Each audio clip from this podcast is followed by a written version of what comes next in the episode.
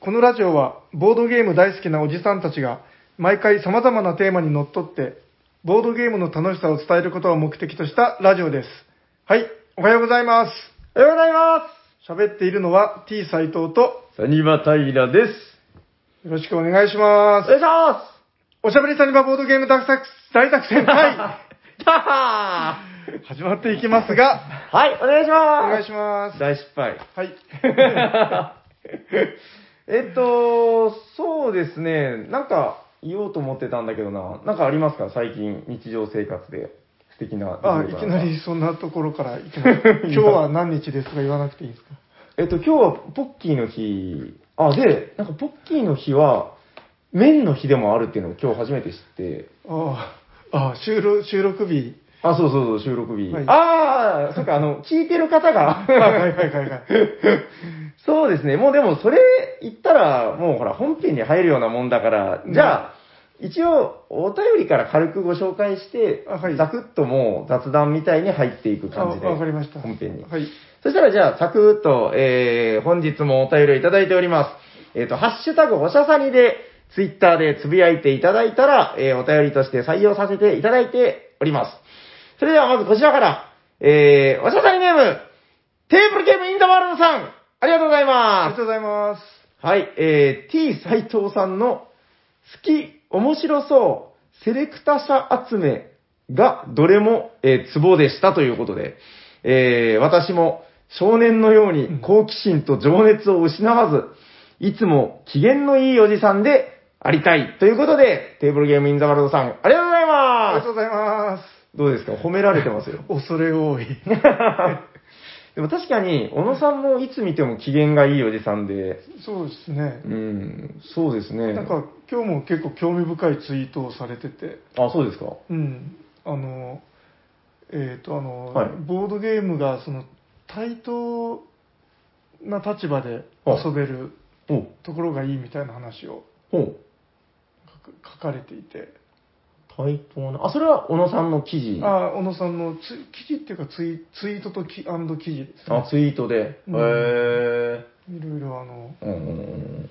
考えるところがあるなと眼畜のある。はいなるほどね。いやー、もうでもこれ配信してる時にはね、もうその辺うろうろしてるかもしんないよってことですからね。そうでそすんなさんねも今回来られてるのかな多分来られてるんじゃないかいな。いや多分来ない日ゲームマはないんじゃないかとや、でもなんか、いつだったかはなんか来られないっておっしゃってましたよ。その一番コロナやばいみたいなあ時。ももう何十年ぶりに行ってませんみたいなことを、ちょっと言い過ぎかもしれないけど。大阪とかでしたかねですかね。うん、なんかありましたよ、確うーか。んそうなんですよ。結構だから今東京のなんかね、ご時世というか、情勢的にも、だいぶ落ち着いてきて、うんうん、まあ、お客さんも来やすくなってるんじゃないかなというそうですふうにねは思いますけど。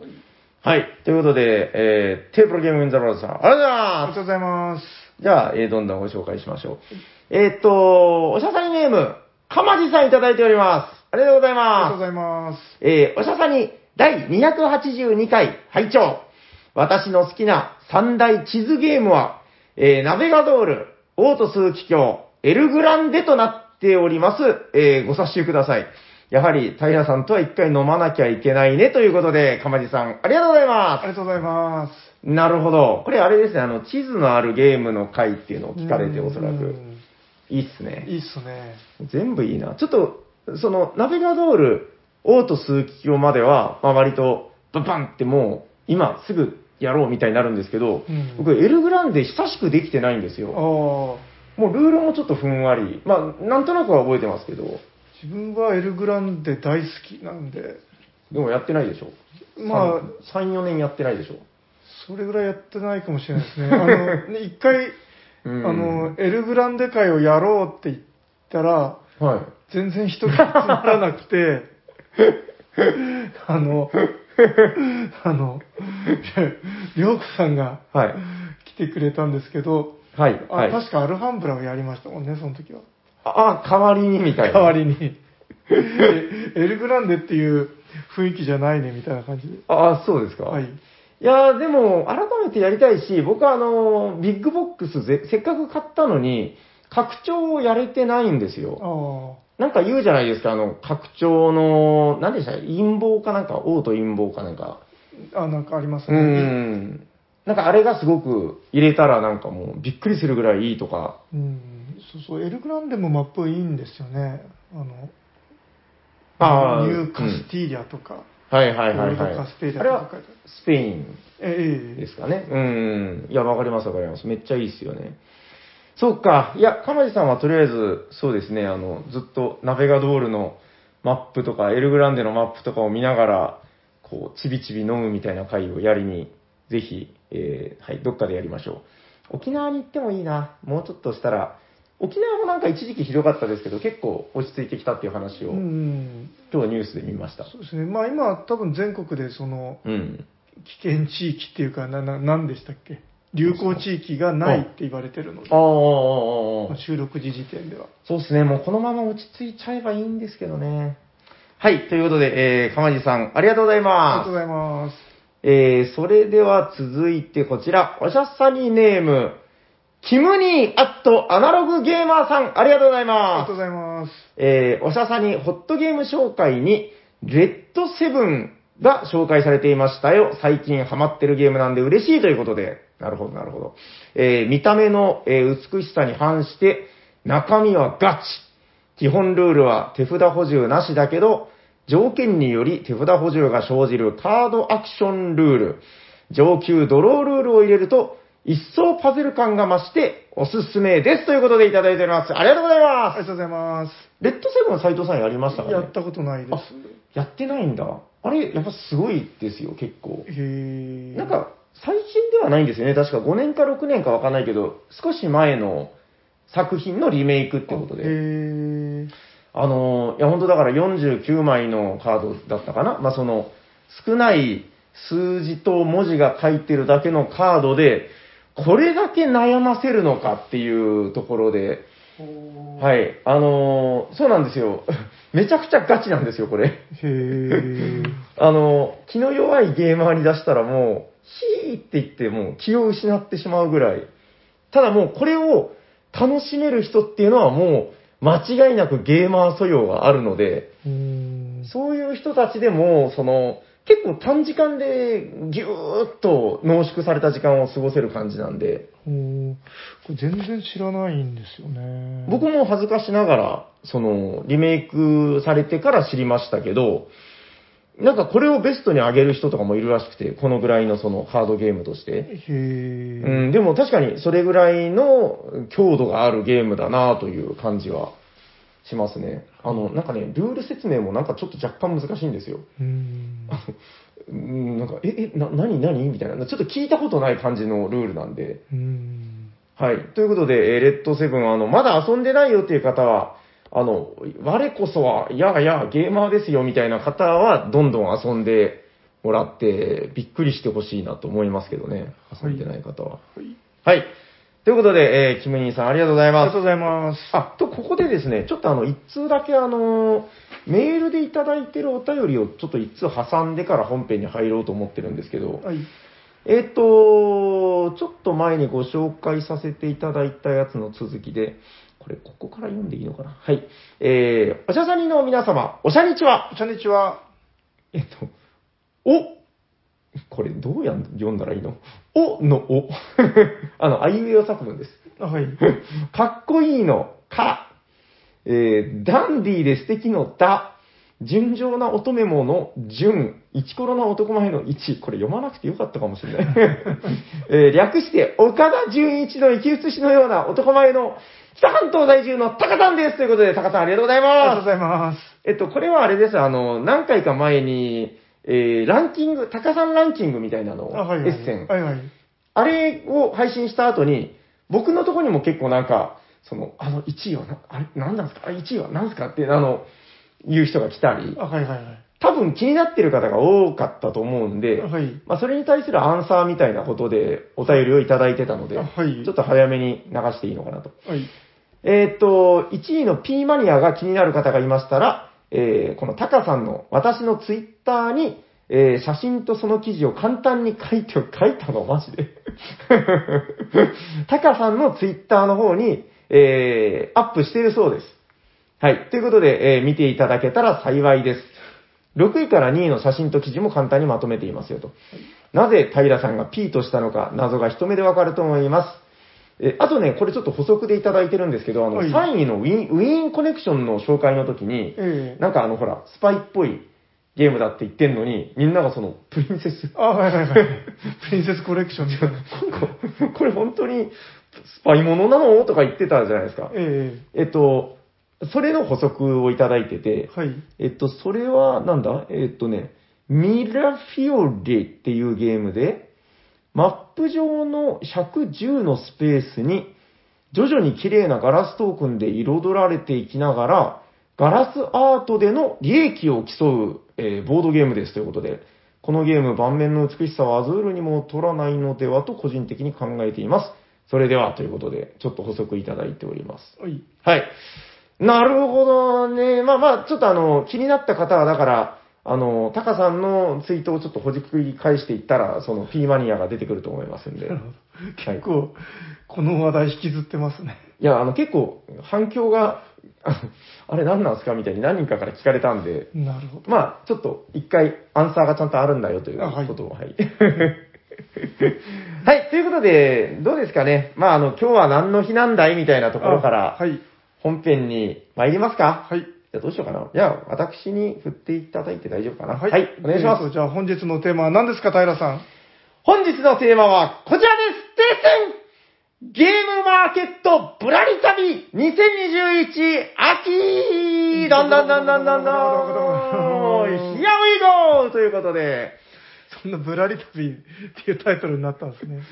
まあ、なんとなく。えっと、ゲームマーケット、本日がですね、えっと、一応だから、なんですか、11月20日の土曜日、はいえー深夜0時配信ということで、はい。まあ、気の早い方はもう、深夜0時に聞いてる方もいるだろうし、もしかしたら、あの、行列待ちみたいな、今年どうなるんでしょうね、こう、なんか入場制限とか、どうなんでしょうね。まあでも、うんうん。一応なんか毎年待機列はある程度できてるっぽいですよね。なんかそうですよね。ある程度緩和するみたいな話は聞くけど、まあ、待機列で、去年とかもね、あの、そういうお声を聞いたんですけど、待機列でこれをこう聞きながら待ってる方がいたりとかで、うんうん。まあやはり、そのゲームマーケットへの胸の高鳴りみたいなものを、まあ少しでも高、 高めることができればいいんじゃないかな、みたいはない感じで、はい。はい、ヒアウィーゴしていこうかなと思います。はい。なんか最近、あの、車が、あの、車検に出して、ああ。で、その時、あの、台車を借りて、えあの、すいませんね、全然現場と関係ない話から入るんですけど、はい僕はあの、普段、あの、iTunes ってほら、あの、Apple の、えあの、iPhone の、まあ、あれに音楽入れてずっとそれを流すんですよ。えうんもうそれ以外、車の中で、えー、なんかラジオ聞いたりしないんですけど、はい。あの、台車なんで、しょうがねえっつってラジオ聞いてたら、えなんかその、なんか夜もめきめきみたいな、なんかそういう番組、昼だったかな まあわかんないですけど え、え久しぶりにこうなんか、そのプロのラジオっていうのを聞いたら、なんかすごくてやっぱり、えああ、しゃべりの流暢さが。なんとかのかんとかで、ひやばいごーみたいな。 テンション上げ上げでいきますよみたいな。なんかマリオみたいな。いや、やっぱ、あ、そうか、みたいな。これずっと聞いてたら疲れるけど、やっぱさすがプロだな、みたいな。ああ そうそう、うん、なんか自分も、あのーなんか、普通のネットラジオじゃないラジオを久々に聞くと、なんかすごい、なんか、女の人とかもめちゃくちゃ勢いよく喋ってて、さあ、行きましょうみたいな。で、あの、じゃあなんとかのかんとかで、あの、URL は何なのとか言ったら、だからあれですよね、お便りはここですみたいな。ああ、あの、あれを振ったら、もう女の人が、はい、お便りは、弱音はブルブルブルブルブル、なんかブルブルブルブルってもう英語が流暢すぎて聞こえないみたいうな。ん、なんか 声声とかもツヤッツヤで、つやっつやそうなんですよ。で、そう、だから、まあ、今日この二人だったら、斎藤さんがその、女の人のポジションなんで、ボケボ ケの、 お便りはほにゃららほにゃららみたいな。はい。まあ、そんな感じで、あの、でもやっぱラジオっていいな、みたいなこと、そん、ちょっと改めて思いましてね。あうあ。あん。あいう人がお医者さんにで喋ったらどうなるんでしょうね。うん、わかんない です。ボードゲームの話、何も知らなくてもな、でもなんか、なんとかしてくれそうですよね。うん。そうなんだね、みたい な。はて、 えっと、そしたら、はいはい進進まないんで、あの、はい。まあそういうことですね。だからあのー、まあ、ラジオは耳の友達っていうことで、はいあの、待機列とかで、そうですね、あのー、やっぱり聞きながら待つとかっていうのは、あのー、まあいいもんですよ。やっぱり、あのー、お耳の友達で。はい。で、えー、今日のテーマっていうのは、いつもあの、カタログ読みとかはするんですけど、今日はあえてその、個別ブースの、なんですか、ご紹介とかは、まあ、そんなにせずに、まあ、ちょっと、あの、前々回ですかね、あの、はいゲームマーケット2021秋の、あの、カタログ会っていうので、まあ、ご紹介し損ねて、話したいっていうのがあれば、じゃあちょっと触れるぐらいの。あの、とりあえず、サニバブースはいはい。のサニバの出展作についてなんか一切全部あー触れてなかったんで。じゃあ一応ちょっと、あの、もう、ほん本日みたいな話で、もう下手したら、あの、終わった後に聞いてる方いるかもしれないけど、えっと、A の12でしたかね、確か。はい。はい。間違ってないよな。はい。えートイレに非常に近い。えーもう尿意を催したらすぐに行けるみたいな。はい。えっ、と、なんか近くになんかありますね。これ何特設 4? はい。はい。なんか特設4っていうのの近くです。えっ、と、A の12ブースエリアですね。はい。で、えーお待ちしております。今回持っていくのは、えっ、と、ファクトリアが間に合いましたで、持っていって、うんあとはですね、えっ、と、こちら、 あの、ちょっとこの、えー収録当日まだ確定してないんですけど、はい。えっ、と、もしかしたら、ファストスロースが届いてるかもしれません。うん。はい。あのですね、一応、あーまあだから、あの、ちょっと舞台裏的なことを言うと、しその1週間前に収録してるんですよ。はい。で、あのー、うーんと、ゲムマに僕が行くまでには届くのは大体大丈夫ほう。なんですけど、荷物を送るデッドラインの日までに届くかどうかが危ういみたいな。じゃあ、タラさんのバッグに詰めて運べる分ぐらいは出せる可能性が。もうでも、それは悪あがきだと思うんで、まあサンプルとして持っていくぐらい。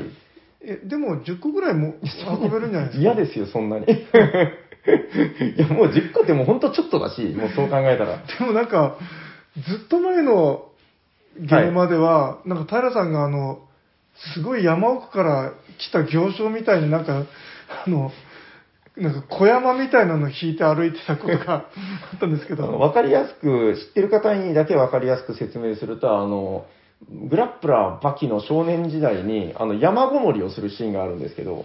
あの、おからを、あの、炒めたものとか、なんか、うーん、トウモロコシみたいなものとかを、もうすっごい、あの、どんぐらいかな。そうですね、斎藤さん5人分ぐらい 入るぐらいの布袋に詰め込んで、山にこもるっていうシーンがあるんですよ。はい。そういう姿で東京の、なんか、どこだったかな、あそこ、えっと、上野じゃなくて、あそこなんでしたっけ、あの、えなんか乗り換えするところ、えっと、あの駅は。浜松町ですか。いや、全然違います。もっとなんか馴染み深い、あの、芸人みたいな名前の、えっと、まあまあいいや。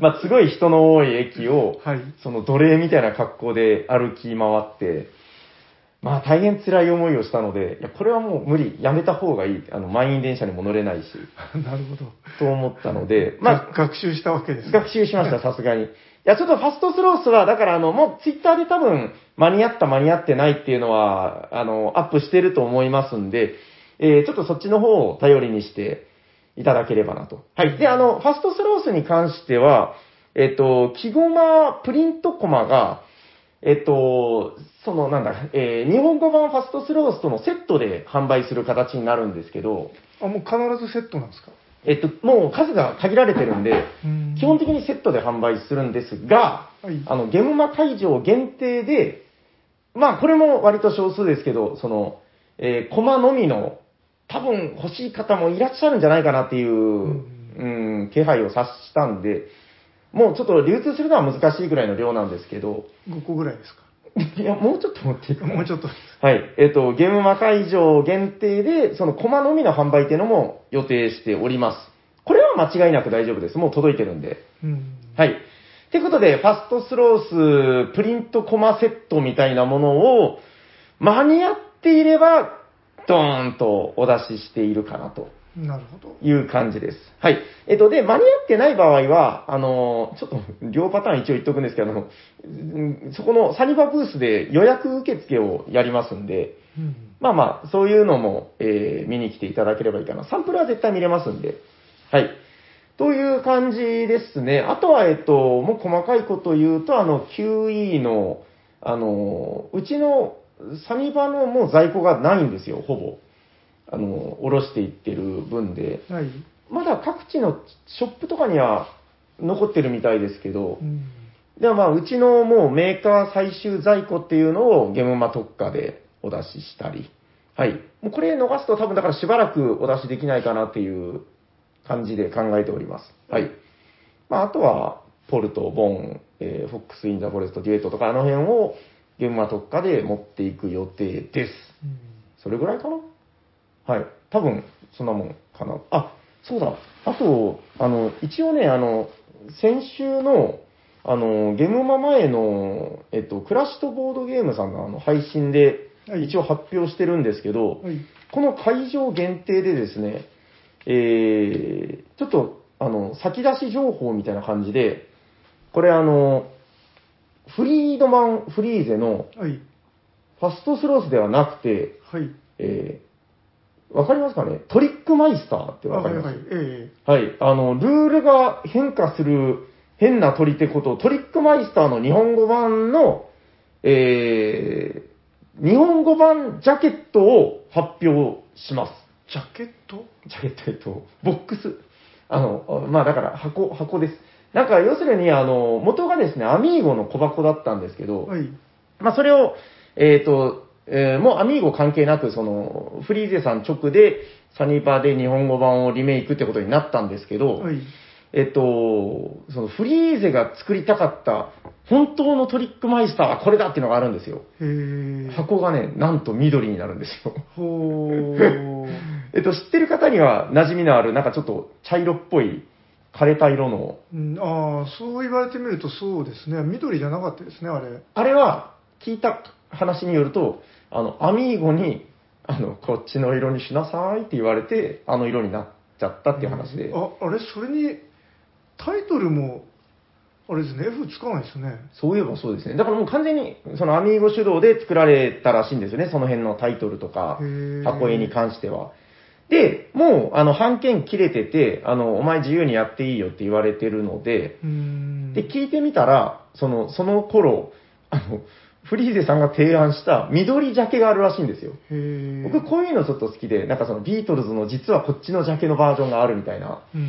まあ、そういうノリで、えー、トリックマイスター緑ジャケットっていうのがあるんですよ。ほー多分見たことある方はいらっしゃらないはずだと思うんですけど、まあ、ただ別に緑になってるだけなんですけど、いえで、その箱だけを売るんですかやそんなわけないじゃないですか。あのだから、日本語版の、えっと、あ、箱が、えー日本語版オリジナルの、そういう、えーフリーゼが出したかった緑のトリックマイスターになるってあいう。あ、なるほど。箱だけ売るとか。 いやいや、なんか、ジャケットって言われたら、なんか、 あ、で、その会場ではまだ全然できてませんので、うんえっと、その、こんな雰囲気だよ、緑のボックスはっていう、うーんそ、の、はい、えー、トリックマイスター、シンみたいなやつの、えー、まあ、ボックスアートのお披露目みたいなへーのをやろうかなと。ちなみに、それは、えっ、と、中身は一緒なんですかね。中身は基本的に一緒なのですが、あの、ちょっとすごいマニアックな話になるんですけど、ルールも少し改定が入る予定です。ほー追加にしようかなと思ってるんですけどね、ちょっとその、えー、なんかルールをトリック、あまずトリックマイスター知らない方のために軽くご紹介すると、トリックテイキングって、まあその基本的なトリックテイキングがあって、そこにいろんなルールがちょっと足されることで、この世の中には様々なトリックテイキングゲームがあるじゃないですか。うん。で、このトリックマイスターは、もうすごいフリーゼ一流のこう、皮肉に満ちてて、お前らの作ってるそんな取り手なんてのは、もうすべてこのトリックマイスターの手のひらの上なんだよ、みたいな。だから、その、ルールカードっていうのが60枚ぐらい入ってて、それがマイゲーム、マイラホンと組み合わせで変わるんですよね。うんで、そのカードの組み合わせで今回のトリックテイキングルールが決まるっていう。あ、ほーら、あのゲームができちゃったみたいな。うんなんかそういうちょっとこう、若干舐めた感じのこう、パンクな、えータイトルなんですけど、えーっとね、その、ルールカードの出し方のあたりのルールが、なんかどうも後で考えたら気に食わないってご本人は思ったみたいで、うんちょっとアレンジが入る予定です。へえはい。まあ、そのあたりはまた後日細かい部分発表できたらなと思っております。はいはい。えっ、と、そうだな。あとは、これは今言わない方がいいのかな。えっ、と、あまあ、あの、一応、そういう感じで、あの、私も大体、今回ちょっとあの、お手伝いさん若干少なめなので、割とずっとブースにいないと、ブースが回らないかなと思ってるので、えーいると思いますんで、あの、まあ、よかったらぜひ、お医者さんに聞いてますでも何でも、お声掛けくださいませ。はい。なんかあの、話しかけてくれたら、ちょっと、あの、プレゼント的なものも少し考えてますんで、おはい。まあ、それはもう来ていただいてのお楽しみみたいな感じで、はいなんかちょっといやらしい 目で、あの、 お医者さんに聞いてますみたいな、すがすがしい目ではダメなんです恥ずかしい目ではダメですね。まあ、声かけてくださったら、はい、あのーなんか差し上げます。はい。ということで、えー、まあ、サニバブースはそんなもんかな。え、だ大丈夫ですか一応、あの、サニバブースには、なんかあ、そうですね面白いゲームが売ってるっていう。はいえっと一応えっとサニーバードプラスはい。あの同人制作者グループもはい。一緒のセットになってましてはいはい。えっと私のえっとブレインブレインゲームのはい。デモリションレーシング2055はい。それから、えっと赤瀬さんのゲムマ大阪の新作だったはいはい。えっ、と、あまたの儀式、うんうんうん。それと、あの、きつねうどんチャーハン定食さんのはい。新作、おじさん公文、なんか正式名称もっと長いんですよね。めっちゃ長かったですね。覚えきれないぐらいの長覚さえで。きれないんで、まあ、おじさん公文カードゲーム はいはいはってい。いうのも一応、あの、販売してます。はい。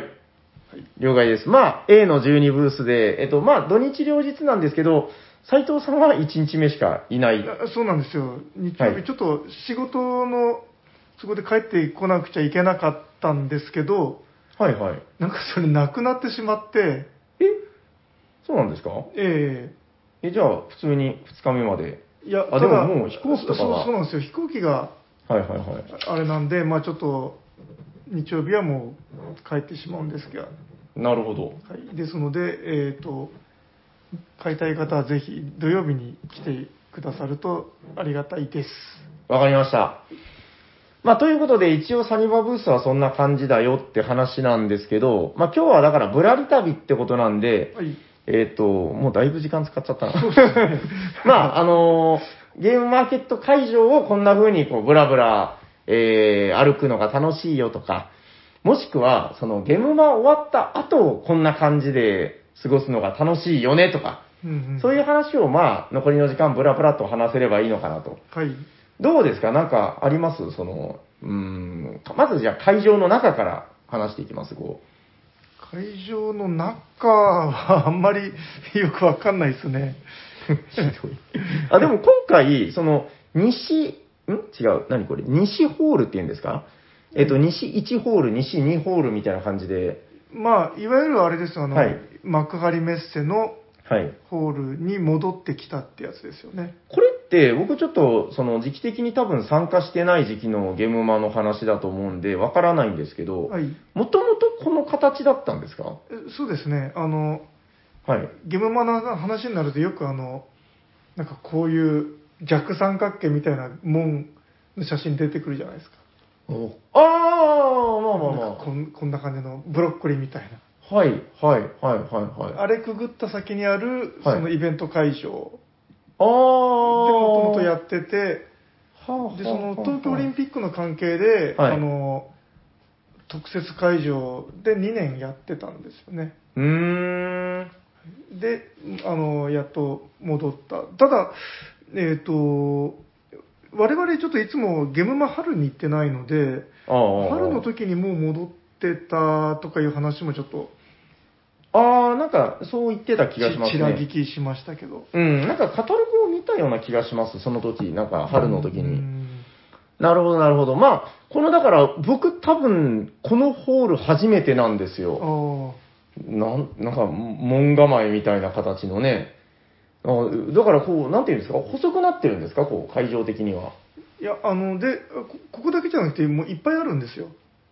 どういうことえっ、と、はいこの西1ホール、西2ホールってありますけど、はい。東1234とかいっぱいある中の一部分なんですよ、これ。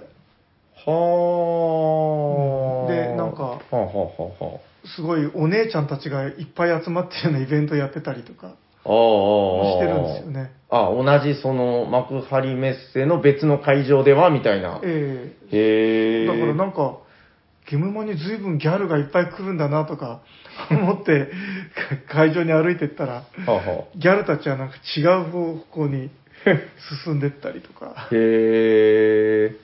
まあそういうのもあるんですね。はい今回でもなんかどうなんですかね、会場の中で特別、ゲムマライブってあれか、あの配信とかするやつですよね。結構なんか、いつものイメージだと、あの、ビッグステージみたいなのでやってるイメージがありますけど、なんか、思ったより、こう、小さいというか、うんゲムマライブといううん文字の場所が。ここ、ここ。なんか、まあ、あれなんでしょうね、こう、でっかいステージってことではないんでしょうね、今回は。うんやっぱさすがにあれなんじゃないですか、こうやっぱちょっといろいろ気使う部分もあるみたいな。そうですね。まあ、ただ、ちょっとこのマップで見てるとなんか距離感とかを、スケール感がよくわからないんで、うん。実際見たら意外と大きいのかもしれないです。まあまあまあ、確かに。なんかいつもでもやってるじゃないですか、こうストステージがあって、そのステージで、なんかもう変わる変わるいろんなイベントをしているみたいな。うん。うん、そういうのはなんか今回、若干抑えめになってるのかもしれないですね。なんか言ってたけど、あの、何年か前にほら、あの、会場でラーメン売ってた時とかあったじゃないあですかあ、。そそうですね。多分しばらく難しいと思うんですけど、うん。なんかやたら、中で食い物屋が充実してた時がありましたね。あちょっと、あのー以前の、だから、なんだ、その、仮設会場と、今回ってちょっと離れてるんでしょ場所的にあ、は。はいはいはい。えなんかどうなんですかこう、周辺のご飯的な情報とかは。これなんか全然ピンときてないんですえけど。ああ、えっ、と、この周辺、周辺はないんですけど、はい。あの、幕張メッセの中にテナントがいくつかあるんですよね。へなー。んかカレー屋とか。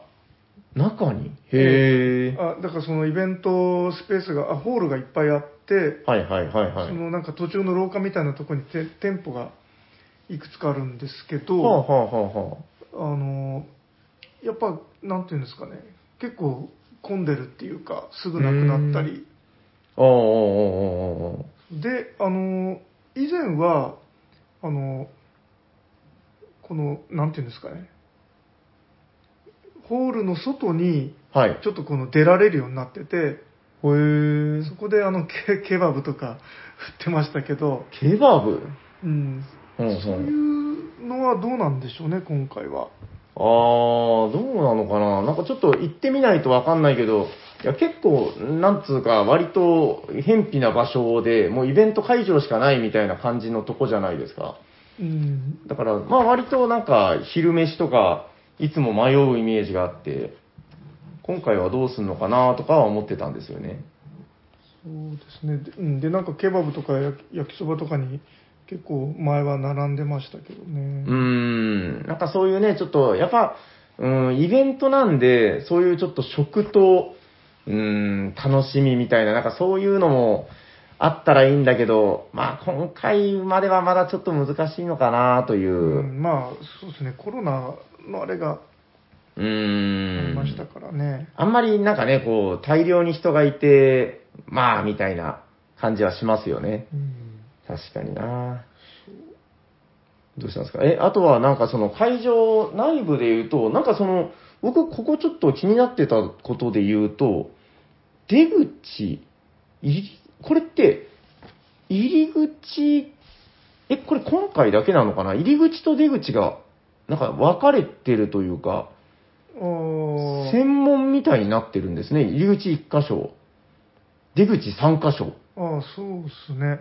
へえ、なんか独特だなえ、前、そんなんでしたうん、いや、前もなんかこんなだったような気もしないでもないですね。へえ、だから、入るときは必ずこの入り口から入って、うんで、なんか、右に行くのか左に行くのか選べみたいな感じになってますね、なんか作り的にうはん。ね。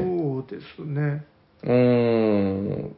でも広いんでしょもうこれ、だから、なんか僕ら地図で見てるから、門構えみたいとか言ってるけどう、ん、めちゃくちゃ広いですよ。うーん、これ、右側に行って帰ってくるの大変みたいな話もありますね、こう。うん。どんな感じなんだろう。いや、もうこの感じってのがすごい、おー想像つかないんですよね。割と普通に正方形とか長方形の会場みたいなイメージだったんで、今までうん。数回っていうのが。うーん、なんかね、迷路みたいな。うん。多分、ゲムマ大阪の2倍ぐらいあるんじゃないですかね。ほう、だいぶ距離ありますよ。うん。これだからね、まあ、あの、右に行ったらもう右の出口から帰っちゃうみたいな気持ちになってしまいそうですけどね。両翼が。うん。右翼と左翼がね、分かれてて。そうそう。で、あのーはいはなんか、この、えっ、と、幕張メッセがあるっていうか、ゲムマ会場のお台場って、はい。やっぱりちょっとあの特殊で、あの、 お終わった後み、どこで飯食うかみたいな話がうん。あると思うんですけど、はいはいはい。自分は割とその近くのホテルを取って、うん。そこのホテルの中にあるレストランみたいなところで食べることが多いですよね。あ、でもあそこ美味しかったですね。あの、なんかスペイン料理だかなんそだうかその。うそう。より具体的に言うとスペイン料理屋。確かにでもホテルの中だから、なんか安心感というか、うん、帰りのこと気にしなくていいとかいうのもあるしう、ん。確かに、まあ中であんだけ食えるんならもう全然いいよね、みたいな。そうですね。うん。で、逆になんかその普通の店屋があんまりあそこないですもんね。お台場っうて。ん、あの近くにはあんまりないんでしょうね、さすがにホね。テルの中に何かちょっとした、この、はい。なんていうんですかね、食い物屋がいっぱいあるみ、うなんかいん。くつかそのホテルごとにあるみたいな。なんか何年か前行った時、飯食うところめちゃくちゃ探して、なんか結構寒かったんですよ、しかもねう。ん。あの、漫画で見るような、こう、枯葉が、この、ヒューみたいに、あの、なんか渦を作ったりとかしてるのを見ながら、さ寒いね、母ちゃんみたいな感じで、あの、いくつかだからそういう建物と建物の間を練り歩くんですけど、うん。建物間の距離が結構広いから、なんか、もう疲れたよ、母ちゃんとか言いながら、うわなかなか見つからなかったっていうのは覚えてます。うんそうだまあ、そういう意味ではちょっとあそこ独特なんですよね、お台場って。まあ確かに、まあそういうために作られてる場所ですからね、飯食いに行く場所じゃないっていうのはあるでしょうね。うんまあなあ、いやだから、そのぶらり旅みたいな話を今日ちょっと最初に言ってたんですけど、はい。なんか、今回はちょっとどうかなと思うんですけど、あの、去年、一昨年、一昨年かな一昨年の東京ゲームマとかは、めちゃくちゃ楽しかった思い出ばっかりで、うんその、なんですか、ションベン横丁に斎藤さんにこう連れて行ってもらって、ああ、ションベン横丁を楽しんだとか、そうそう、自分が一時、うん新宿で働いてたことがあって、へうん、で、あの、やっぱあの辺ちょっと高い店がえ、うんうん結う構ん、多かったり、まあはで、あの、しんしょんべん横丁結構安いで、よく行ってたんですよい。ね。この地方の感覚から見ても安かったですね。うん。なんか4、500円で、なんか一皿出てくるみたいな。いや、あそことかだからもう今、どういう状況になってんだろうと思うけど、いやーでも楽しかったですね。だからちょっとそういう、ゲムマ、その、地方の人間から見た時のイメージなんですけど、ゲムマだけ行ってこう、帰ってきてって、まあそれはもちろん、すごい楽しいイベントなんでいいんですけど、こう、ぶらり旅として考えたときに、その前後とかも結構、なんか、せっかく地方から行くんだったら楽しみたいよね、みたいなうん。気持ちもあって、そのあたりがもう少しかなとは思うんですけどね。なんか、こう、もう気にせずに楽しめるような、そんなご時世になってもらいたいなとは思いますけど。で、なんか、ボードゲーマーだと、つはいいつい、そういう時もあの、あの、ボードゲーム、ゲあのカフェを、とかあプレイスペースを巡ったりとか、あ、はいは売っい。てるとこを巡ったりとか、はい。いうふうになんか頭が行きがちなんですけど、うん。でも、ゲームまでし、しこたま、あの、買い物しますから ね。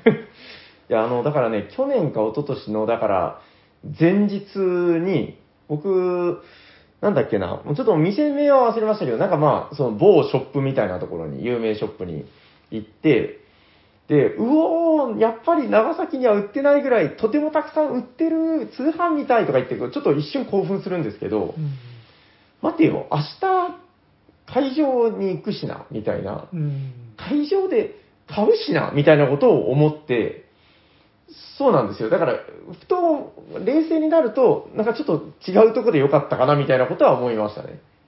でもなんかね、その時見たので言うと、多分そのゲムマのお祭り感というか、それに、うん乗ってみたいな感じだと思うんですけど、うんえっと、なんだっけな、あれ、えっと、福袋みたいあな、ーあ、買ってた、買ってた。そうそう、あれの福箱みたいなのを、あの、一緒に行った奴らが買ってて、うんお前ら明日会場行くんだぞとか言いながなんら、かみんなすごいでっかい袋買って、そう、なんか、福袋と福箱っていうのが確かあったんですよ、そなんのか時。ニコニコと、ゲームは前日に。そうそうそうそう。まだ始まってねえんだぞとか言いな がら。いやーまあでも、それもまあ確かにもうゲームは始まってるっていうことなのかもしんないですけどね、こう。うん。ぶらり旅としての。いやー、今回はだからどんな旅になるかな、みたいなところで、やっぱりそういう、こう、一緒に飲みに行ったりとか、そういうのは、まだちょっとこう難しいご時世だなっていう感じもあるので、まあ、いろいろ制限はされると思うんですけど、まあ、できる範囲で楽しみたいなって感じですかうね。んなんかでも、あの、東京の方の飲食店も結構、なんか解禁されていってるみたいですね、こう。そうですね。うう。んなんか聞いた話が人数だけちょっと気をつけろみたいな。あーあんま他人数は良くないですよみたいなことで、僕はなんかニュースかなんかで見ましたけどね。うん。うん、どうなんでしょうね。どうですかなんか今回は、でも斉藤さん今回めっちゃ短いですもんね。そうなんですよ。自分は金曜日に入って、ではいはい日曜日に帰るなんて。うん。日曜。あ、そうか。まあ、いまあ、それでも言うても3日間はいるんですね。そうですね、2泊3日ですかね。なるほど。あの、私は火曜日までいるので、ほう。あの、のんびり、ぶらりぶらりと、えー、とと東京旅を楽しもうかなという感じでなるほど。予定しております。はい。まあ、いろんな方に、あの、もうね、でも、本音を言うと、結構もうその、人に会いに行ってるみたいなところが大きくて、うん。まあ、普段だから、例えばお仕事でお世話になってる人でもそうだし、お医者さんにの聞いてくれてる人、生で会う機会って基本ないわけじゃないですか、なかなか。うんそういう人に聞いてますよとか、いつもお世話になっておりますみたいな、だからもう、生でその人に会えるっていうのがもう本当に変え難いものなので、いやーまあ、そうですね、そういう意味ではもう本当、人に会いに行って、それがまあ目的なのかなみたいな感じで思ってますけどね。うんなんか、随分、今回ふんわりした話ばっかりになってる気もしますが。そうですね、なんか、えーまあ、あの、旅って楽しいよね、みたいな。なんか、今回、あの、待機列で聞いてくださいとか言ってたけど、全然その会場内に入っての 楽しみ方の話なんかなく、はい、まあで も、予想以上に、あの、サニバブースの説明が、はい。あれですよね、き期待感を持たせる感じになってましたね。どうなんでしょうね。まあ、あのもしこれを待機列で聞いていたなら、まあ、ぜひ遊びに来ていただければと思っておりますんで、あの、緑の、えーフリーゼ見に来てください。はい。あの、かっこいいので。こんな感じで大丈夫ですかね。あはい。はい。まあまあ、あの、皆さん、えーゲームマーケット2021秋、ぜひ、えー楽しんでくださいということで、挨拶に変えさせていただいてよろしいですかはい。はい。ということで、本日はゲームマーケットぶらり旅2021秋でしたありがとうございます。ありがとうございましたじゃあ、次のコーナー行きましょうかね。はい。お便りのコーナーはい。ということで、本日も、えー番組にお便りが、えーいただいております。えっ、と、3通ご紹介させていただきます。はい。えーでは、まずはこちらから行こうかなということで。はい。えー、っと、こちら。はい。えー、おしゃにちはおしゃにちは。ちょうどコーヒーを飲んだタイミング えー、カルミアのミヤミヤですということで、カルミアさん、ありがとうございありまがすとう。ございます。はい。えー、秋ゲムマの新作情報を集める中で、おじさん公文なるものを知りました。おじさん公文面白いなぁと、最初は笑っていたのですが、自分が普段使っている絵文字や言い回しもちらほらあって、嫌な汗が出てきました。お医者さんにも聞いてから、あの、点はい句読点の点を使うことにもビクビクしています、わら。えー我が家の子供たちも、りとか言い出すのかなということで、えー、カルミヤさん、ありがとうございありがとまうございます。す。斉藤さんも気をつけてるんですよね。そう、いや、だって、おじさん公文ってこんなだっていう説明見たら、はい。もうもろ自分が高ま ってて、 いや、だってそれは仕方ないことで、おじさんですから。あいや、そうなんですよ。だからこれは別に違和感があることじゃなくて、20代の子がおじさん公文書いてたら、お前おじさんだなってなりますけど、まあ基本我々はおじさんであることはもう紛れもない事実なのあ、そで、うですね。もう本当紛れもないおじさんなんだなっていう。そうそうそう。だからそれはね、異様なことではないので、なるほど。大丈夫です。はい。 カルミヤ様、あのー心を強く持って、苦闘点をしっかり 打って、まあ、そんな感じで大丈夫ですかね。わらとか汗とか。わら。 汗。そうっすね。いや、でもあんなの言われたらちょっと気になりますよね、若干ね。そうですね。おじさん、あの、なんか、その若い人と、なんか LINE とかをするときに、あの、僕こんなこと言ってるけど、ちょっと最近、あの、苦闘点使ってないです。 お自分もちょっと気をつけてます。だやーみたいな、もう、その、もう、苦闘点を打たないでいいぐらいの勢いで終わらせるみたいな。で、あの、なんか最近って、そあのあ、部活の連絡とかも、 あ、あの、割と LINE とかでやり取りしてるんですよね。はい、はい。で、その部活のあの、親同士の連絡とか。おうおうおうで、なんか、連絡ありがとうございますみ、なんか誰かがちょっとなんか、うん。お知らせを書くと、はいもうすごいペコリ合戦が始まるみたいどどういうことですかペコリ合戦 な。あの、ありがとうございます、ペコリみたいな。えっと、それは絵文字ですかああ、あそうそうですね。でもなるほど。まあ、だ主にその、おばさん公文っていうんですかね、おばさんたち が、あの、いつも感謝してますみたいな、うんありがとうございますみたいな、そういうの、はい。ペコリペコリペコリってなるんですけど、はい。 ペコリペコああいうのもやっぱ若者だとちょっと違うんですかね。リもうみんなやっぱり D なんじゃないですか。D みたいな、もうみんなリリリリってこう。いやー、どうなんでしょうね。もうでも、気にしてもしょうがない気はしますけどね。おじさんなんだから。ははい。ということで、えー、カルミヤさん、ありがとうございあますりが。とうございます。えー、続いてこちら、えー、2通目ご紹介させていただきます。おしゃさりの皆さん、こんにちはこんにちは。山梨のカルメン・キラですということで、キラさんありがとうございあまりがす。とうございます。えー、ゲームマーケット近くなりました。もう今日です。はい。えー、注目作とかありますかえー、私はまだ家庭的な事情で行けないのですが、一つくらいなら友人に頼んでもいいかなと思っています。ぜひ参考にしたいので、よろしくお願いしますということで、えー、カルメン・キラ、ありがとうござあいりがまとうございます。す。はい。今まさに待機列ですけど、どうでしょえっと、デモ、デモ、うでも、で、デモリはい、ありがとうございます。 まあ、どうなんでしょうね。でも今もうツイッターとか見たら、もう次戦多戦問わずもういろんな情報が溢れてるので、あ、そうそう、さいはいはい。なんか、どうしましたはあのーはい今年特によく見かけるんですけど、い。あのーおすすめ教えてくださいツイート。ああ、あの、ものすごく伸びるやつね。うん、で、はいなんか、次戦ですが、次戦ですがって言っ て、そこにそのはい出店者がぶら下がるっていうのをすごくよく見見かおーけるんですよね。はいはいはい。なんか、流行りなのかなでもまあ、効果的なんじゃないですか、やっぱ、その、宣伝としてとか。うん、ただ、うんその自分がそのおすすめを知りたい立場だったらはい。あのなんか検索すると思うんですよねうん、まあまあまあまあ。ゲムマおすすめとかうん。そんな感じでうーん。まあどうなんですかね、流れなのかな。僕はあの前回のカタログ読みで紹介しきれなかったので言うと、こちら、ペレステン、はいえっと、マダハイールってやつ、知ってますああなんかこの絵は見ましたあ、そうでしょはいこれなんか、あの、まず絵に惹かれたっていうのはもう正直なところで、なんかこのちょっとレトロな古いユーロゲーム調の絵っていうんですかね。なんか手を伸ばしている。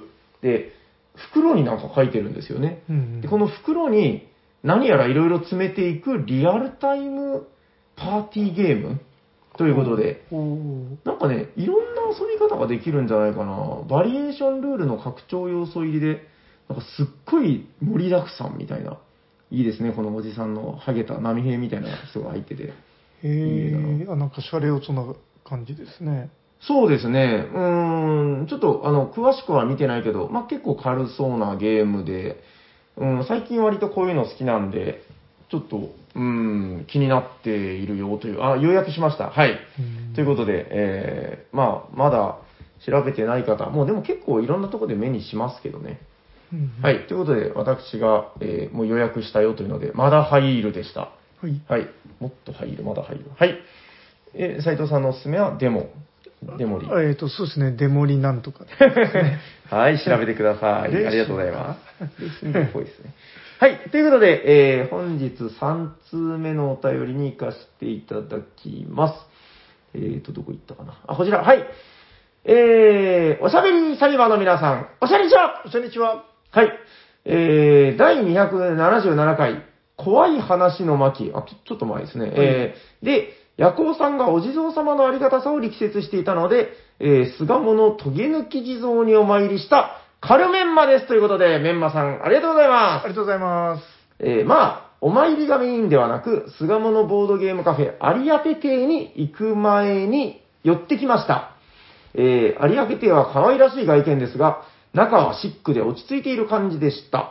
その日は伝統ゲームのご板、天球杯、トランプなどやってとても楽しい時間を過ごしました。ゲームが終わった後に名物のカレーもいただき、スパイシーで美味しかったです。美味しかったので他のボードゲームカフェのご飯も食べたくなりました。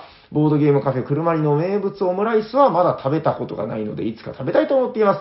おささりの皆さんは、ボードゲームカフェやボードゲームイベントで食べて印象に残った料理や食べたいものはありますかということで、カルメンマさん、ありがとうございありまがとうございますす。すごいなんかあの、いいっすね、この作文みたいな文体で。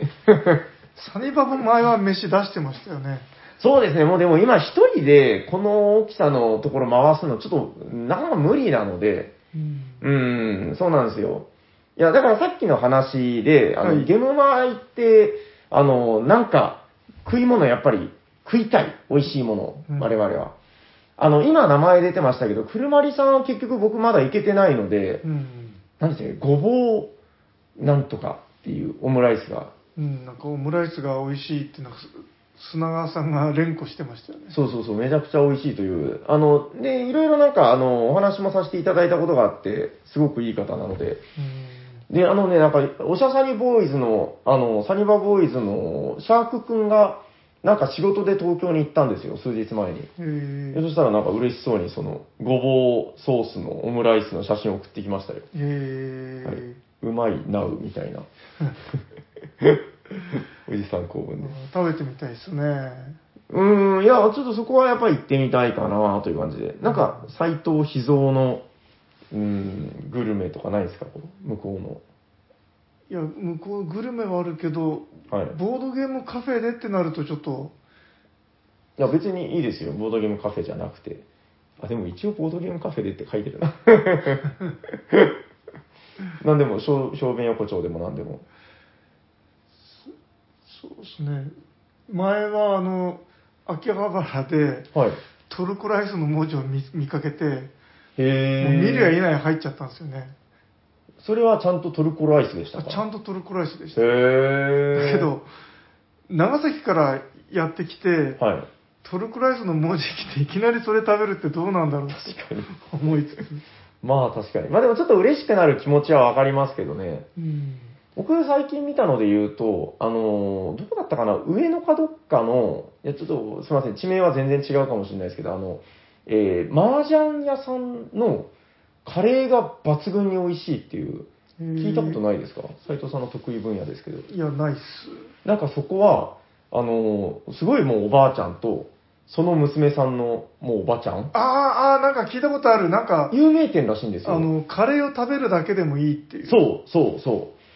なんかで、あの、行きましたみたいなツイートを最近見てうー、ん。で、もうめっちゃ美味しかったみたいな。へうえ。ん、なんか有名店らしいですね、それね。はああ何の情報にもならないですけど、い。自分が学生の時通ってた雀荘でも、はい、はい。なんかマスターと常連客で、うんなんかカレー論争が始 まって、で、ある時、なんかふ二人が あ、はい。自慢のカレーを作って、へー客にどっちがうまいか食わせるってのなんかやったんですおよ。どっちの料理賞的 な。へえ。どっちも美味しかった ですよ。ただ、一人何も入れるもの、のがなかった。一はい人の、あの、客側の人が作ったやつが、うんなんか、ゆで卵が丸ごとゴロゴロゴロって入 ってて、そのインパクトがすごい強くて、あ何何回もその後真似しました、家で。ゆで卵がゴロあの、切らない丸、 丸具のやつが、ゴロ。うん10個くらいドーンって何個も入ってまえ、それ、一人10個食べるわけじゃないですよね。 す。まあ、ひ盛るときは一皿に1個ずつぐらい。ただ、あー切らない、切ってないゆで卵が丸ごとボンって確か入にって。るんで、結構インパクトが。ちょっと目に嬉しいですね。うんなんか魔女の料理みたいな感じもあるし。そうそう。へえ、わかりました。ちょっとあの、全く参考にはならない話でしたけど、はい、えー、なんかその麻雀屋さんは多分、はい、探せばいけるんじゃないかなと思いますんで。はい、カルメンマさん、ありがとうございありまがすとう。ございます。ということで、えっと、番組ではお便りを募集しておりまして、今日もお便りニュースがございます。はいえっと、これちょっとまずお詫びからなんですけど、先週、前回の配信でご紹介した、とっとこさん。はい。はい、お便りご紹介したんですけど、なんか僕、ものすごくお便り読んだ記憶あるんですけど、どうもチェックによると初お便りみたいですね。はい、ということで、あの、間違ってたらすいません。えー、とっとこさん、初おた、ありがとうございありますが。とうございます。はい。そして今日も初オタがございます。えっと、これもね、なんか、もう、ツイッターですごくお名前を見てるんで、なんか、よ、とっくに読んでる感じあるんですけど、えー、冒頭のハッシュタグおしゃさりの方でご紹介させていただいた、キム兄さん。はい。こちらも、多分初オタです。ありがとうございあまりすがとうござ。います。ということで、えっと、初お便りですね。えー番組に初めてお便りをくださって、えー採用された方には、漏れなく初お便りステッカー、初おたステッカーをお送りいたします。欲しいよという方は、後で、えーあの、言うなんか宛先みたいなところに、あの、送ってください、送れ、みたいな感じで、えーご住所、お名前などを送ってくださったら、えーもう、あの、漏れなく初おたステッカーをお送りしますので、えーご連絡お待ちしております。そして、もう一つニュースがございます。はい。ドゥクドゥクドゥクドゥクドゥクドゥクドカーンテーブルゲームインザワールドさん、5通採用でございますカルメンクラス昇格ですおめでとうございありがとうごまざいます。すということで、これちょっと僕考えてきたんですあ、よ。はいはい。テーブルゲームインザワールドでカルメンってなかなか大変じゃないですあ、か。はい。これはもう、短くまとめるとかよりも、むしろ長くしようと思って、ほテーブルゲームインザワールドオブザカルメンどうでしょ うう。いや、さっぱりあの、カルメン小野とかではなく、 えっと、それ、あ僕が言ったやつと、カルメン、オノを使い分けていただければ、 なるほど。あの、だから、なんですか、敵軍を前にして、はいあの、100万の、あの、軍勢が押し寄せてきた時とかに、はい。あの、城壁の上で名乗る時は、あの、テーブルゲームインザワールドオブザカルメン参上みたいな、こう、 そんな場面あるのか なまあ、な、名乗りみたいなのをはい。いうときは、あの、ほら、武士とかも、源のなんとか、時貞みたいな、こう、ちょっと長い方がかっこいいじゃない ですか。うんまあちょっとよく、ちょっとピンとこない。わかんないですか、本当に。あ、だからほら、あ天草、白、時貞か。あの、なんか3つあった方がやっぱかっこいいんですよ。ああもうだからすでにテーブルゲームインザワールドもいっぱいあるん で、はい。オブザカルメンで。ははいい、えー、ちょっとめんどくさいなと思った時は、カルメンをので、えー使っていただければいいんじゃないかなと思います。はい。はい。ということで、えっと、番組では5通採用させていただいた時点で、カルメンクラスに昇格して名誉と、えっと、これもう諦めました。あの、えっと、今年のシーズンが終わってから、あの、ステッカーをお送りするというあ流れが分かりやすいんじゃないかなということであ、。はい。はい。えー、今年のシーズンが終わったらですね、えっと、一応12月末配信までの分が、えー、今のカルメンシーズンみたいな感じで、えっと、15通採用で、次のネクストクラスがオープンするということで、はいえー、現在、カルメンマキがね、えー14通採用で、実はね、カルメンマも13通なんですよ。おー。はい。なんか何が多いかわかんないですけど、ま あ、その追いすがっているということで、メンマさんは、あはいれですもんね、去年のギャラクシアンですよね。そうなんですよ。まあ、さすがギャラクシアン。あのギャラクシアンっていうのは去年のトップ賞みたいな、まあ、称号ですね。はい。ということで、まだその、えー、15通採用での称号というのはオープンされておりませんので、えー、どしどしお便りくださったら嬉しいなと思っております。ということで、番組ではお便りを募集しております。宛先はどちらかなドンつくつくつくドンつくつくつくえー番組ではお便りを募集しています。宛先は、えー、Twitter の公式アカウントに DM でいただくか、えーもしくはおしゃ、おしゃべりサニバ at gmail.com、シャワー SHA までお便りお待ちしております。はい、ということで最後のコーナー行きましょうはいホットゲームマーケットとかなんとかなんとかなんとかなんとか誰かが熱くゲームを紹介するぜ今日は誰だ俺だということで、えー、サニバ平がよろしくお願いしおます願いします。はい。ということで、本日ご紹介するホットゲームは、こちらですテレセン動物滝下りどんどこどんどこどんどこどんどこどイエーイんダハーはい。ということで、動物滝下り。これは、ドイツ名では何て言うのかなクラッセラフォールということで、フォールがやっぱ滝なんじゃないですかああ。はあ、この辺は英語と一緒なのかなはい。ラベンスバーガーから出ている、まあ、割と新しいゲームなんじゃないのかななんか、イメージ的には去年、一昨年ぐらいに出てたイメージが。すごい網だ。びっくりでしょう、まずコンポーネント。はい。えっ、と、2位から4人用、6から99歳ということで、まあ割と子供が遊べるゲームですよと。はい。まあ、ボックスアートも馴染みが、まあ、優しい感じの動物たちがこう滝でヒャーとか言ってる感じのアートワークになっております。 100歳になった途端に、はい、ダメって。はい、そういうやつそういうやつでですす。かねまあ、ドイツゲームのお家芸みたいなやつでね。ははい、まず箱を開けると、こちら、はい、ネットが、あの、ボードが、まあ、いわゆる、よくある、まあ、ボードなんですけど、うんメインボードみたいな。これがですね、くり抜く場所が大変でかくあるんですよ。で、このくり抜いたところに、網が張ってあります。ここれ、れ、これって自分でくり抜いて網をつけるんですそうです。かあ、へえ。、あの、だからら、もともとはここにちょっとあの、パンチボードになってて、抜くようになってあへて、え。で抜いたところに網を、なんでしょうね、なんかもうビスみたいなのでこう打ちつけるんですよ。はいでですね、これが、ボードが非常に長い。はい、ダーン。皮みたいな感じなんですよ。はい。はい。で、はいはい、今、あの、テーブルから飛び出ましたよね、網の部分が。はい。おー危ない危ない、こんなことしちゃいけないよ、あの、ちょっともうちょっと中に入れなさいとか思う人いるかもしれないですけど、これが正しい置き方なんですうよ。ん。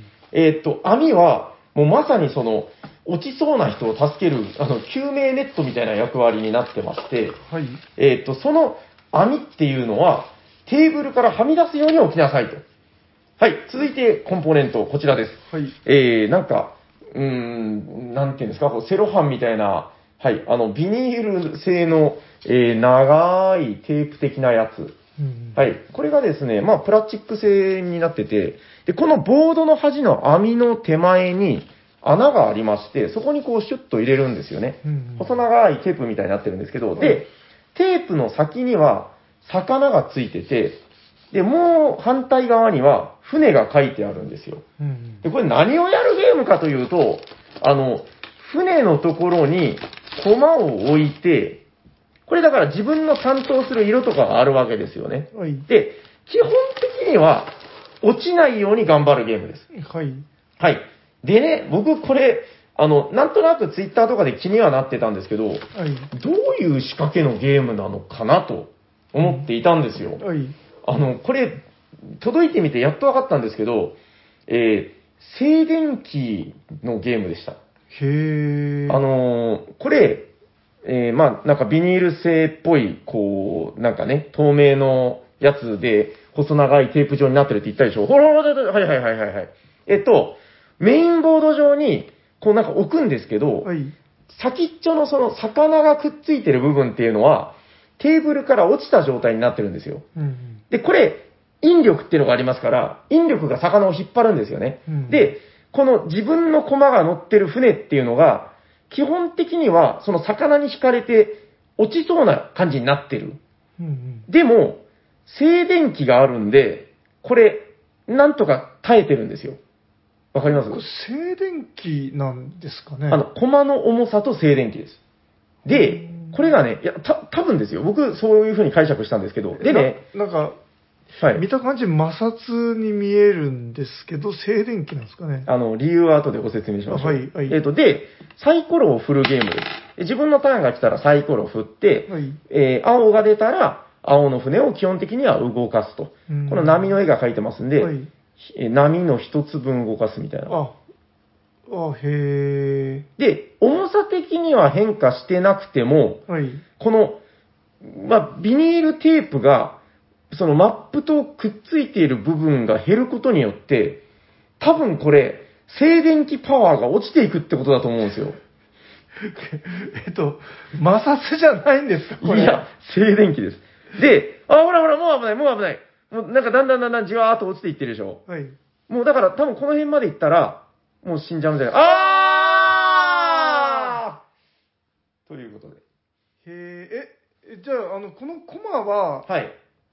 これ、これは何、何なんですかあ、これだから自分の担当カラーのやつを船に乗っけて、えっと、これがね、あのーゲーム中、船と船の間を移動したりとかっていうゲーム性はあるんですよ。うーんで、あ、と、さっきも言ったけど、単純に重さもありますよね。ほうほう。重い駒、軽い駒っていうのがあって、まあ、自分の色の駒が生き残るようにしたいと。うーんで、、重い駒は生き残ったら1点、軽い駒は2点なんですよ。あー軽い駒の方が難しいからねっていう。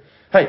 で、えっ、と、もう基本的にはそんだけです。だからもうキッズ向けのゲームで、えーサイコロ振って出たやつが、えー船がどんどん落ちていくんで、まあ、落ちたら、どんどん、その、ヒューって、この、最後すごい加速していくんですよね。うん、で、あの、落ちちゃったら、そのボードの先にある救命ネットのところに、バビョーンって、駒が助けられると。まあ、そういう仕掛けになってるんですけど、まあ、遊んだ感じ、あの、だから、えーなんすか、7歳のイガグリと遊んで、はいもう大変キャッキャ言って遊んでましたけあー、ど、まあ、基本、運ゲーです。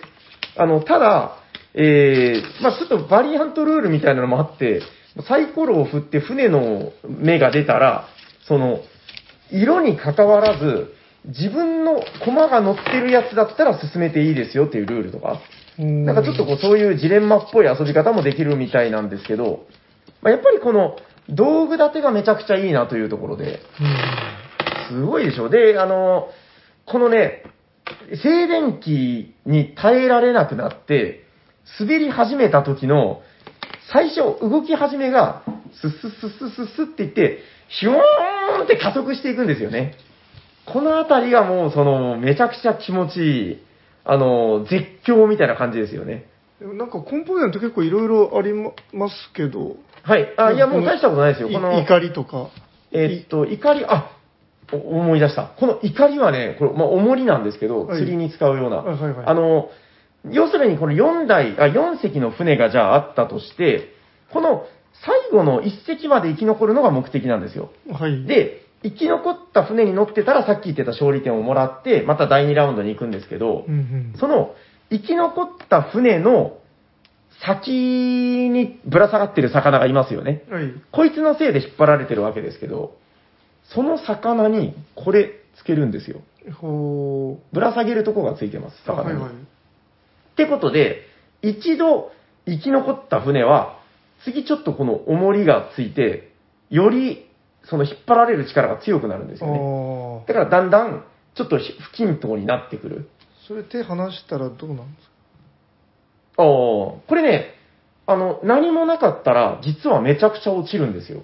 ほうじゃあ、なぜ静電気かという話にいよいよ行きましょうか。ええ、あなんのか自分には、いまだに摩擦に見えるんですけどい、や、これはもう完全に静電気なんですよ。ほうえっと、ルールブックにこのように書いてございます。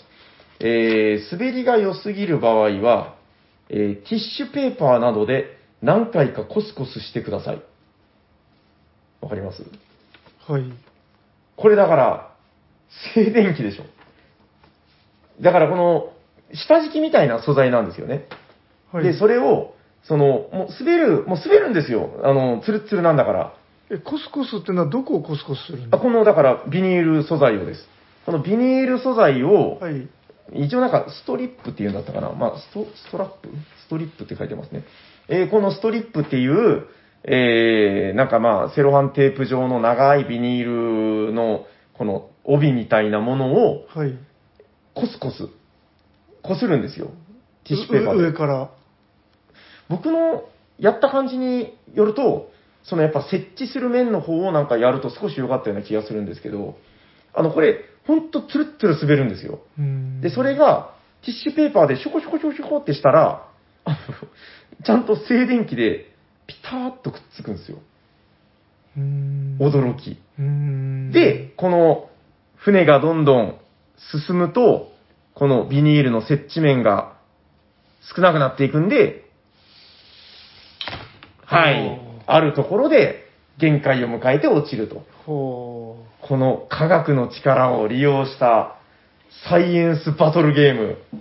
これが動物滝下りだということで、本日ご紹介したのは、 静電気を使用して、 なんか、やっぱちょっとそこ、踏み落ちないな。 え、本当に静いや電気なの絶対か。そうでしょ。だってティッシュペーパーでコスコスするんですよ。いや、ほんとほんと書いてますから。いや、わかんないですよ。日本語訳僕がしたわけじゃないんで、あの、ついてたんで。えー、まあ、わかんないですけど、はいまあ、一応でもあれですよ。コマの大きさが違うのが入ってたりするだけあって、はい。コマがゲーム中移動することで、軽くなったら当然落ちやすくなる。で、落ちにくくするための、この重りの石みたいなのがついてたりするんですよね。はい。これはなんか単独最下位の人がもらいますとか、なんかそういうちょっと、ちょっとしたゲーム性もちゃんと入ってて、うん。まあ、これぞ、あの、ユーロキッズゲーム、どこに出しても恥ずかしくないと思いながら遊んでました。はい。はい。やっぱその体験としてめちゃくちゃ楽しいし、その落ちるときにもうネットに、斉藤さんが落ちるときいつもうわって助けようとするんですけど、いつもちゃんとこのネットに引っかかってくれる。うんいや、本当あの、これやっぱあの、あれを思い出すじゃないですか、あの、ナイアガラナイアガラ。はいはいはい。見た目はね、はい。 うんただ、その、落ちるのがすごいダイナミックですよ ね。ダイナミックなんか勢いがついて、こう、ドカーンって落ちてくるんで。この加速感がめちゃくちゃ気持ちいいですよね。そうですね。うわー 足だ。で、この一つが落ちたことによる振動でこっちも落ちたりとかね。うんこの辺のアビ共感。で、もうあの、滑り出したらもう助からないんですよ。そうですね。基本的にそうですね。うん、だからちょっとこのバランスゲームみたいなノリもあって、まああの、自分が乗ってないところを動かすとき、ちょっと雑に動かしたりしたら良くないんじゃないかとか、いろんな疑念は湧きましたけど、まあ、あの、キッズゲームなんでそんなことは一個なしよということで、これ石乗ってたらこれ動きますわかんないです。でもなんか多分これ、乗ってたら動かないぐらい重いような気がしますけどねう。ん。はい。まあそれはやっぱ負けてる人への救済なんで、まあそこそこいいんじゃないですか。あ、なんか、あ、あ、あ動く動く動く。動くな。あー結、構奥まで行くとやっぱ動くんですようね。ん。そうそう。で、このちゃんとね、あの、えっ、と、その摩擦じゃなくて摩擦じゃない、あの、静電気。静電気をつけた時とつけてない時で、なんか止まり感が違うっていうのを、あのー感じ取ると、なんかすごくやっぱ科学の力感じるんで、うんはい。なかなかちょっと、あんまり、どうなんでしょうね、流通してない感じありますけど、えー、どこかで、えー、まあ見かけたらぜひ遊んでみてください。はい。えーということで本日ご紹介したのはラベンスバーガーのなんか変な子供ゲーム、動物滝下りでございました。ありがとうございありがとうございまます。す。いや、ぼちぼち終わっていきますか。はい。聞いてくださった皆様、ありがとうございまあすりがとう。ございま喋っていたのは T 斎藤と、す。サニバタイラです。ありがとうございました。ありがとうございました